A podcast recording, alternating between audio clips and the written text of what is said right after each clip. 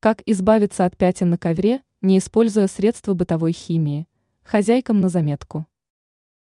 Случается в нашей жизни всякое, например, дома можно случайно пролить кофе или чай на свой любимый ковер.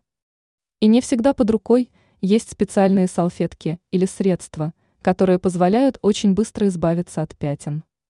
Чтобы не повредить ковер, не принимайте поспешных решений, пусть пятно засохнет, это уже не имеет принципиального значения. Воспользуемся советами опытных хозяек. Даже застарелые пятна на ковре можно вывести самодельными моющими средствами из привычных для нас продуктов питания. Очищающую пасту можно приготовить следующим образом. Очищающая паста. Крахмал – 2 столовые ложки. Поваренная соль – 1 столовая ложка. Перекись водорода до умеренной густоты раствора. Полученную кашицу нанесите зубной щеткой на пятно, тщательно втирая ее в волокна.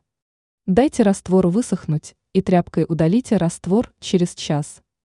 Возможно, процедуру придется повторить несколько раз, если пятно въелось очень глубоко.